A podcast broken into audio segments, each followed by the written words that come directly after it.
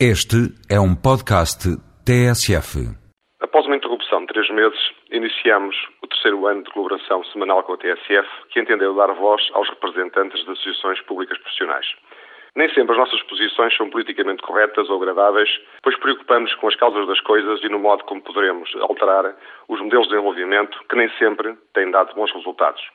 Questionamos decisões de curto prazo e, também por isso, somos incómodos para os que desejam políticas que fomentem facilidades mas que se transformarão nas dificuldades de amanhã. Por vezes, acentua-se choque entre a visão técnica e política, o que em si mesmo não é um problema, desde que os contributos de todos ajudem a construir um futuro melhor. Por isso, entendo que as posições das ordens profissionais são contributos positivos para a evolução da sociedade. O tema de hoje está em sintonia com o que acabei de referir. Iniciámos o último trimestre do ano com uma boa notícia. O déficit das contas públicas em 2007 irá situar-se abaixo dos 3%. Também a evolução muito positiva da aplicação das novas tecnologias nos serviços da administração pública colocou Portugal no grupo da frente. O Governo está de parabéns pelos resultados obtidos, neste caso e noutros exemplos.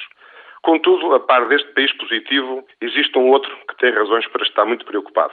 A economia portuguesa não cresce de forma significativa nos últimos seis anos. O crescimento do PIB tem sido inferior a 2%.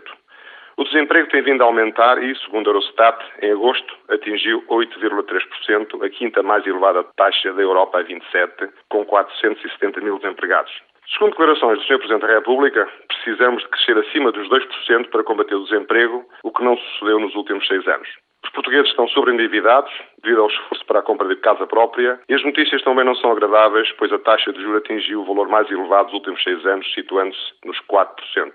Para o país com rendimentos baixos, não é compreensível que 76% das famílias vivam em casa própria através de elevado endividamento bancário.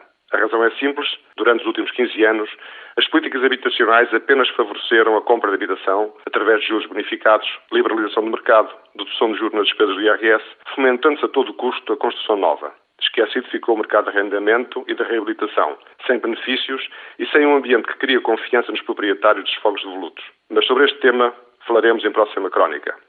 Finalmente, uma palavra para a formação dos nossos jovens, vítimas de um sistema de ensino básico e secundário que tem vindo, nas últimas gerações, a implementar planos curriculares desajustados das necessidades futuras de formação e do mercado de trabalho. A par de pouco interesse das matérias dos programas, a taxa de abandono escolar situa-se perto dos 40%, uma das mais elevadas da Europa. Este é um quadro preocupante perante a crescente competitividade das economias que apostam no valor do conhecimento. Problemas atuais foram gerados num passado já distante, mas é no presente que os teremos que resolver. Gostaria de começar esta série de crónicas com apenas boas notícias, mas se não tivermos em conta a situação em que estamos, não conseguiremos perceber para onde vamos.